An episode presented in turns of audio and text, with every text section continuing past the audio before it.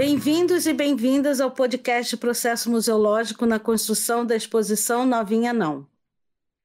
Oi, boa tarde a todas e todos. Sou Elione Lima Alves Coutinho, sou de pele parda, cabelos pretos até o ombro, um pouco grisalhos na frente, meu rosto é redondo e sou baixinha. Sou aluna da turma de 2017 e estou atualmente na sétima fase. Estamos tendo uma oportunidade única de entrevistar as sete curadoras da exposição Novinha Não, e suas duas professoras e orientadoras. É, o que vamos abordar neste podcast é tudo que está por trás da montagem de uma exposição virtual. Em tempos de pandemia, tivemos que optar em fazer uma exposição na web. Primeiramente, queremos saber das orientadoras, Tainá Castro e Renata Padilha, sobre o processo que elas tiveram de passar para orientar uma exposição virtual, sendo elas preparadas para exposições presenciais.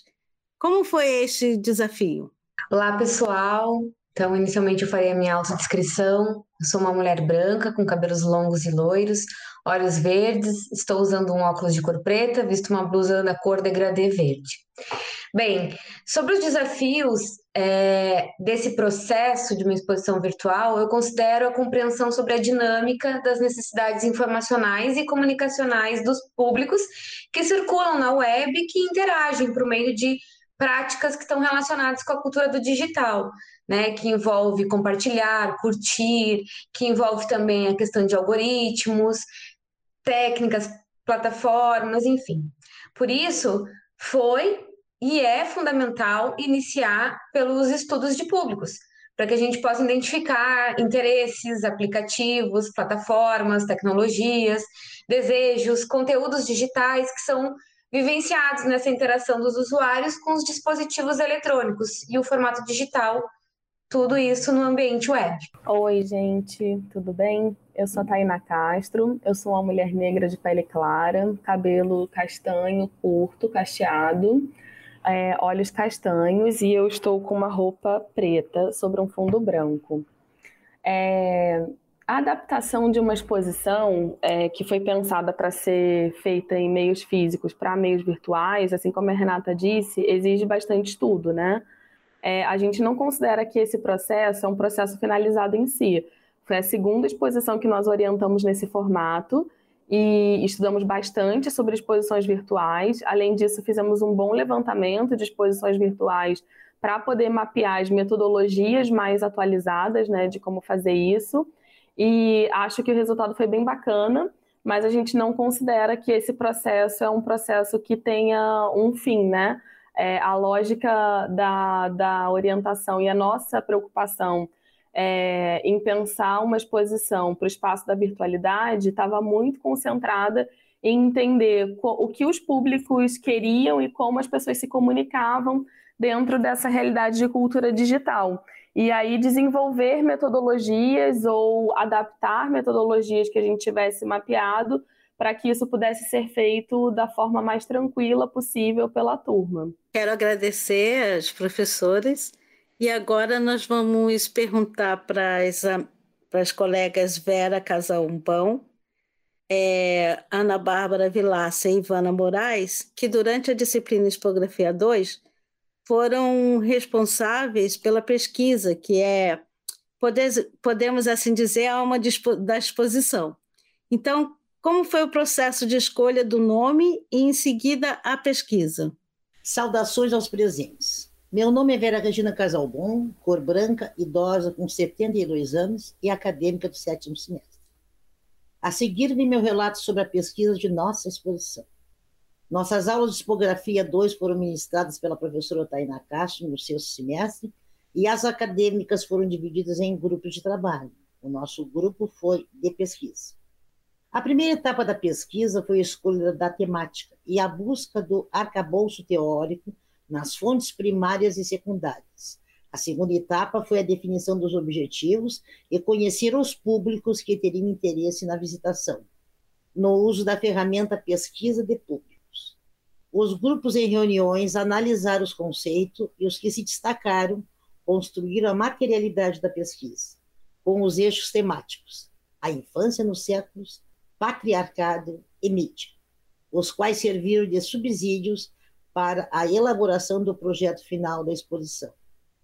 O referido projeto passou por uma banca para conferir a qualidade e relevância da pesquisa desenvolvida, composta por Nelly Teres de Agelo, psicanalista, e Girlene Bulhões, museóloga, as quais elaboraram sugestões de ajustes entre os conceitos explanados.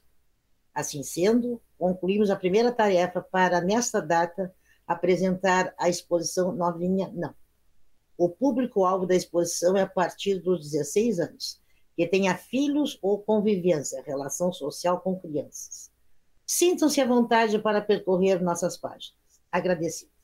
Oi, gente. Eu sou Ana Bárbara, mulher branca, cis, tenho cabelo castanho escuro acima da altura dos ombros, tenho olhos castanhos e estou usando um óculos.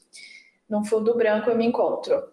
É... Atualmente eu estou na sétima fase do curso, entrei na museologia em 2017 e fui uma das integrantes do grupo de pesquisa. Participar desse grupo não foi tão simples, porque foi basicamente a cabeça do projeto que deu o pontapé inicial, então a gente precisou se reunir constantes vezes, né, através de reuniões virtuais, para pensar esses conceitos que a Vera abordou inicialmente ali.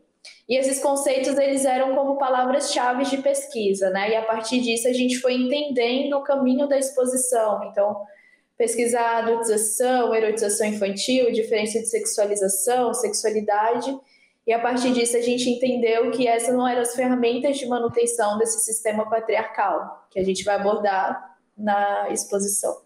Oi, gente, eu sou a Ivana, é, sou uma mulher branca, cis, tem olhos castanhos e cabelos castanhos escuros, cacheados na altura dos ombros. Né? Sou aluna da turma de 2018 e estou na sétima fase.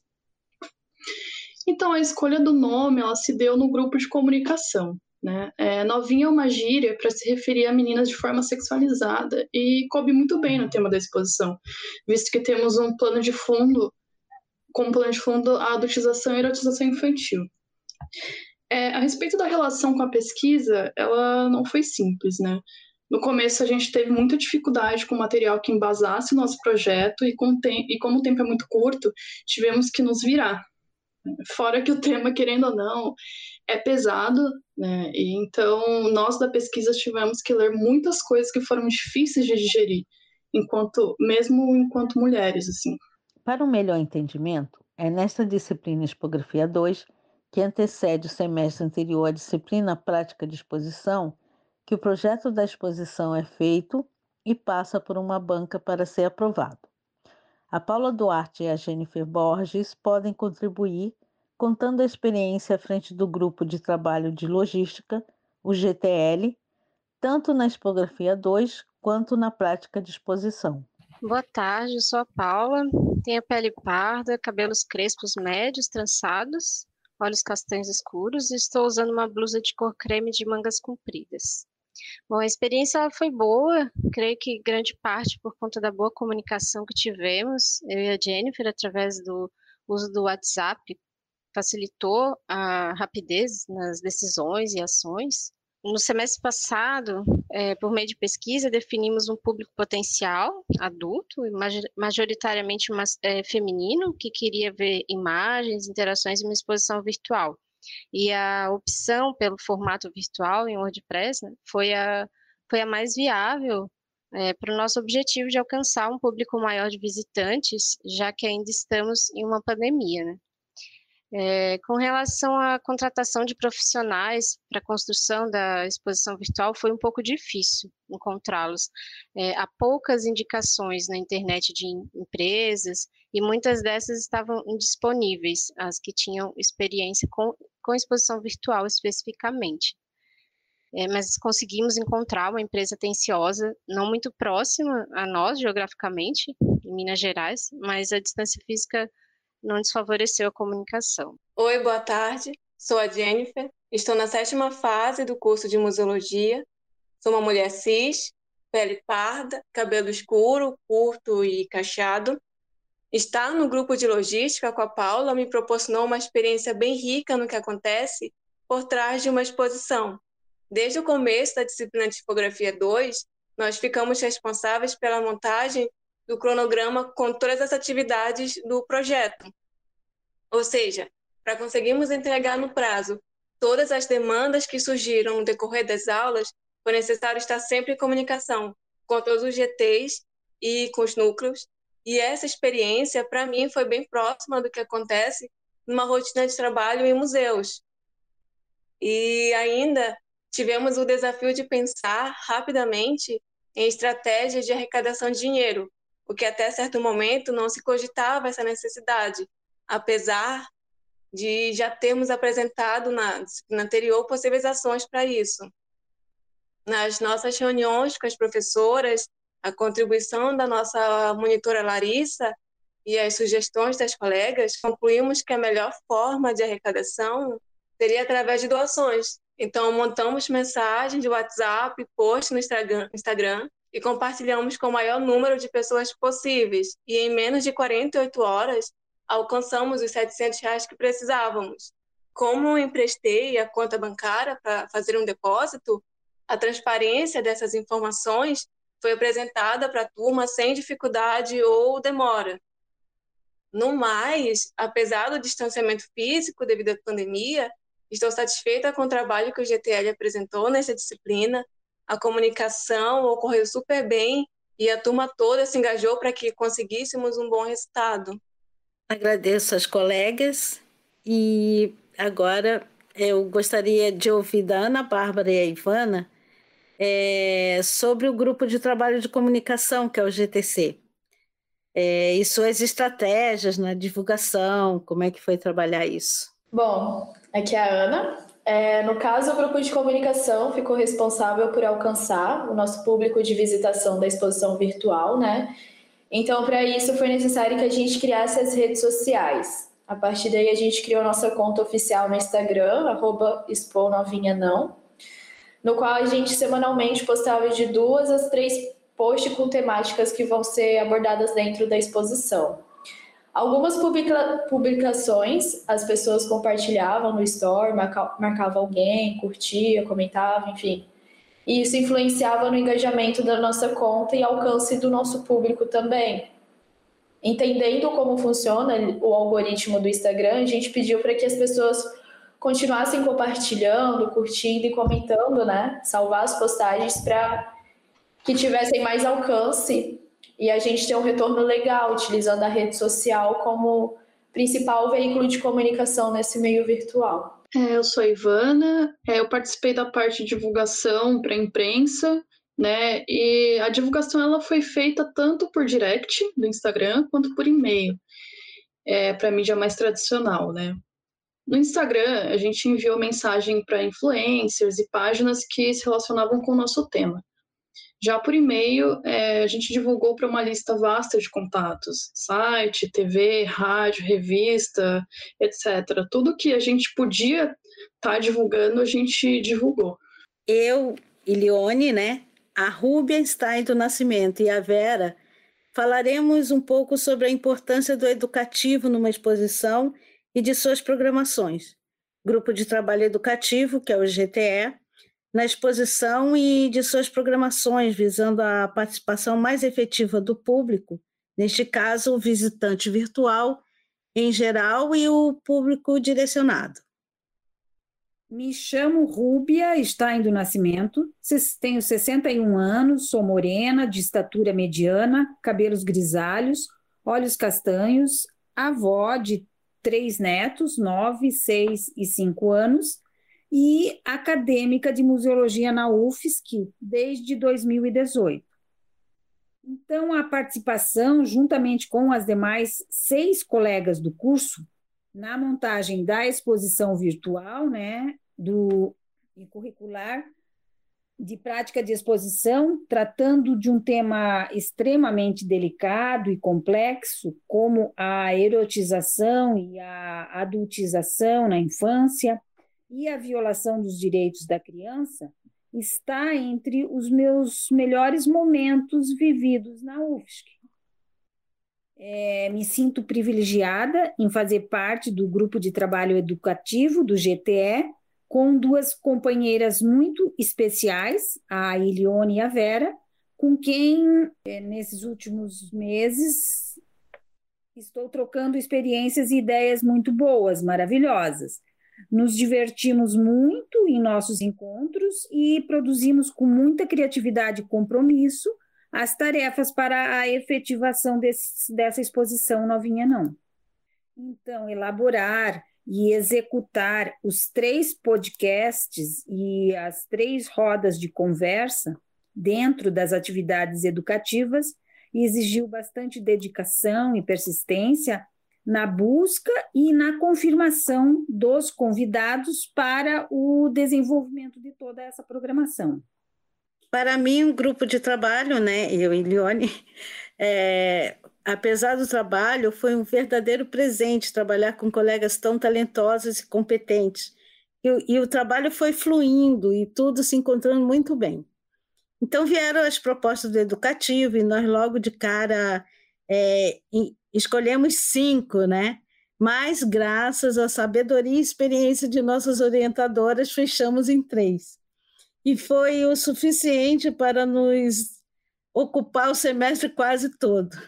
A importância do educativo numa exposição é crucial, pois são ações paralelas à exposição, no nosso caso, com podcast e rodas de conversa, sobre a adultização e erotização infantil, produzindo conhecimento para, para a sociedade.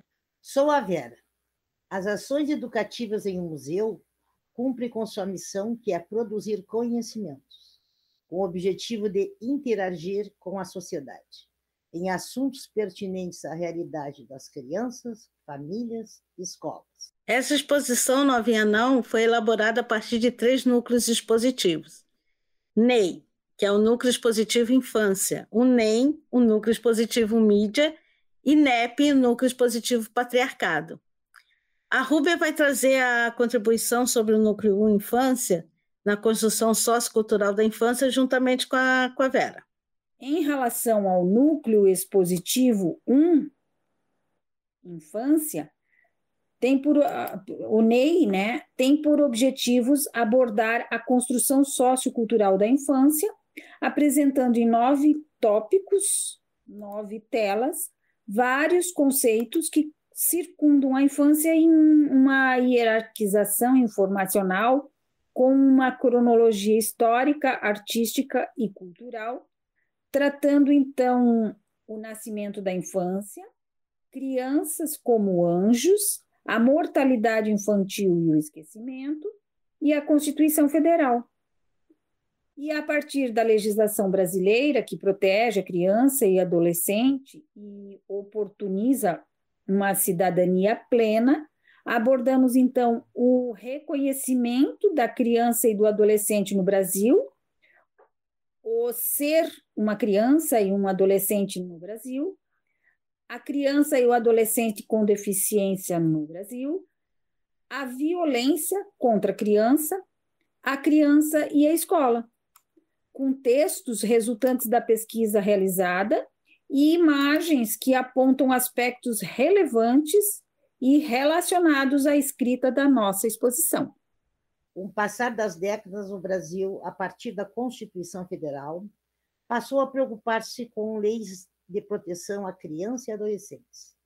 Através da Lei número 8069, em 13 de junho de 1990, foi criado o Estatuto da Criança e Adolescente, conhecido como ECA o marco legal que rege os direitos humanos de crianças e adolescentes. A Ivana e a Paula vão contar sobre como foi a construção do núcleo 2, a mídia, mini logadas, corpos infantis na mídia. Oi, gente, é a Ivana aqui. Bom, lá na disciplina de Expografia 2, na construção do projeto ainda, eu, a Paula e a Vanessa, né, que era integrante do núcleo mídia na época, pegamos artigos sobre a influência da mídia no comportamento infantil. E aí a gente usou isso para nortear o nosso núcleo. Durante a pesquisa, a gente descobriu que foram nos anos 80 que o mercado voltou mais para as crianças, né? Com os programas infantis, os produtos e tal. E é por isso que a última tela do núcleo é a década de 80, por ela ter sido tão influente. E por, pelo núcleo ser em forma em ordem decrescente. É, foi um trabalho bem interessante, ao mesmo tempo complicado também, pois nos deparamos com publicidades para crianças e com crianças bem bizarras, mas faz parte do processo e fizemos esse núcleo justamente para problematizar essas coisas. Bom, é, tivemos que passar por um, um, processo intenso, que, ao meu ver, foi, foi complexo. Né?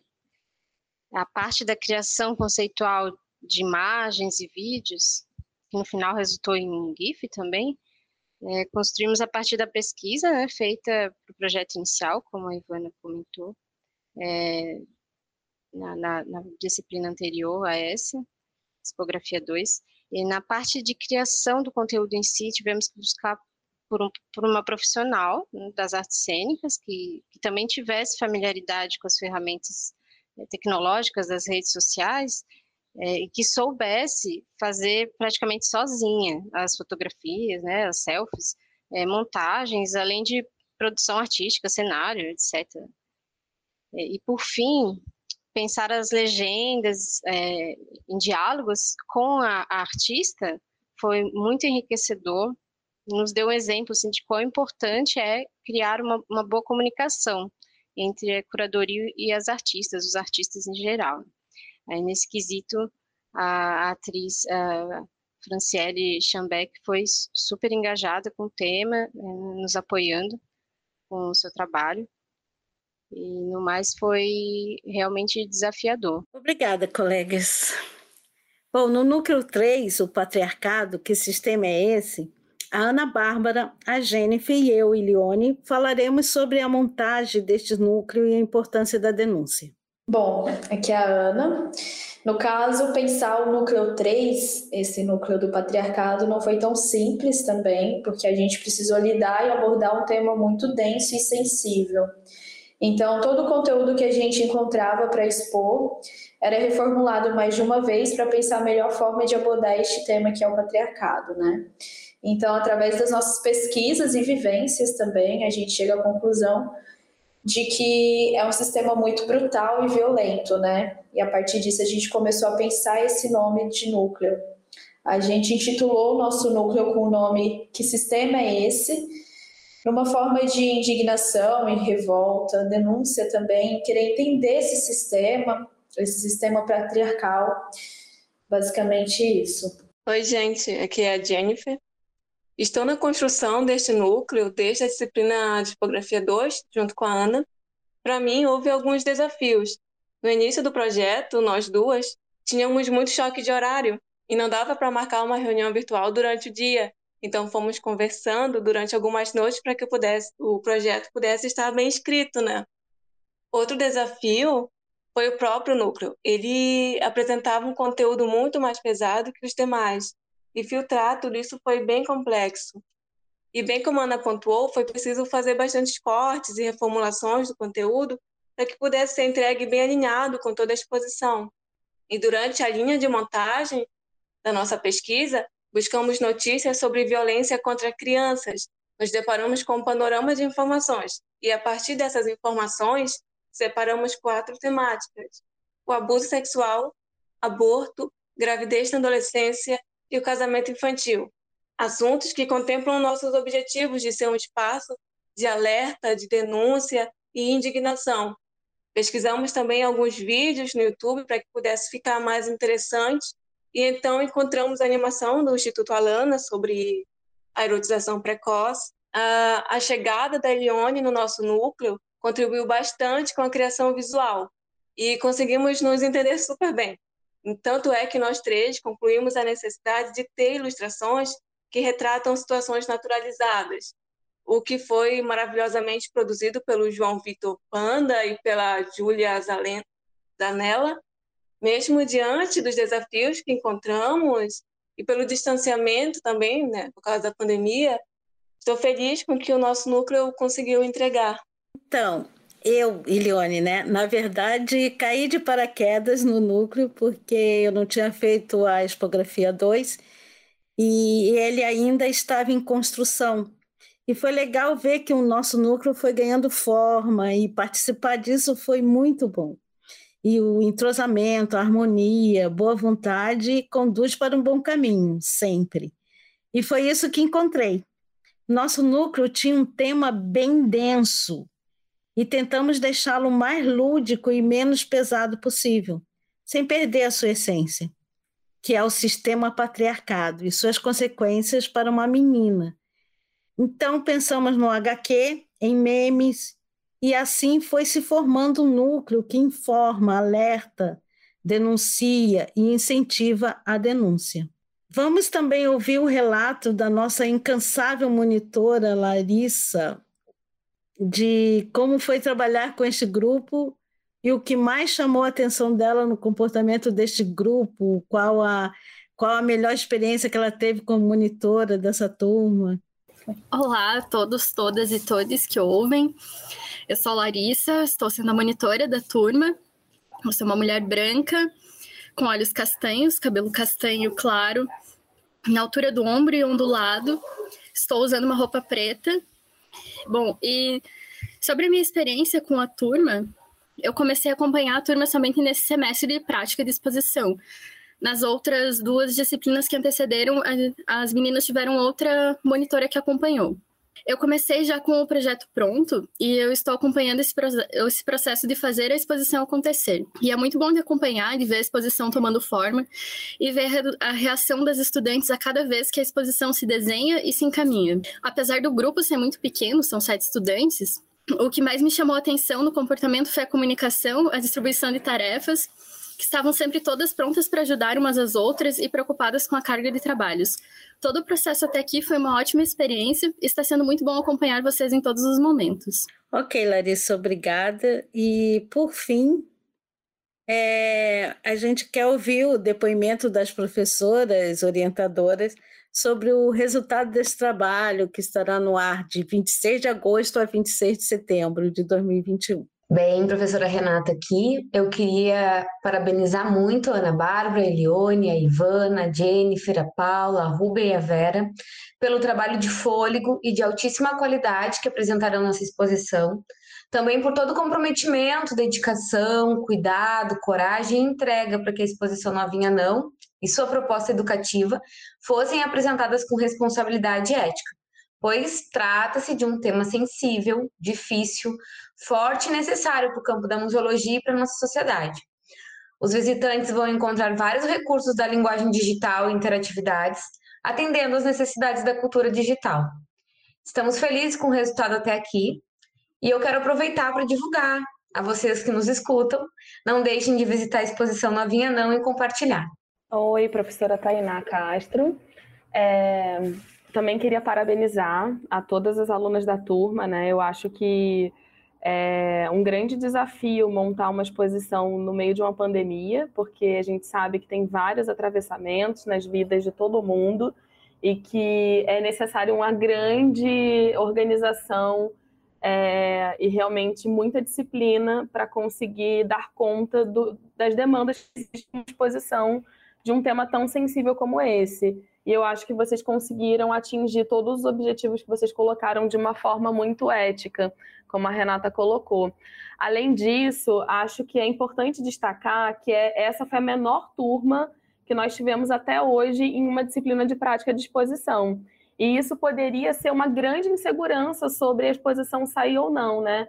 E eu acho que a experiência da, da novinha não é, de, dessa exposição especificamente, acho que a grande lição que fica é que realmente o que depende é, de qualidade para uma exposição é o esforço coletivo.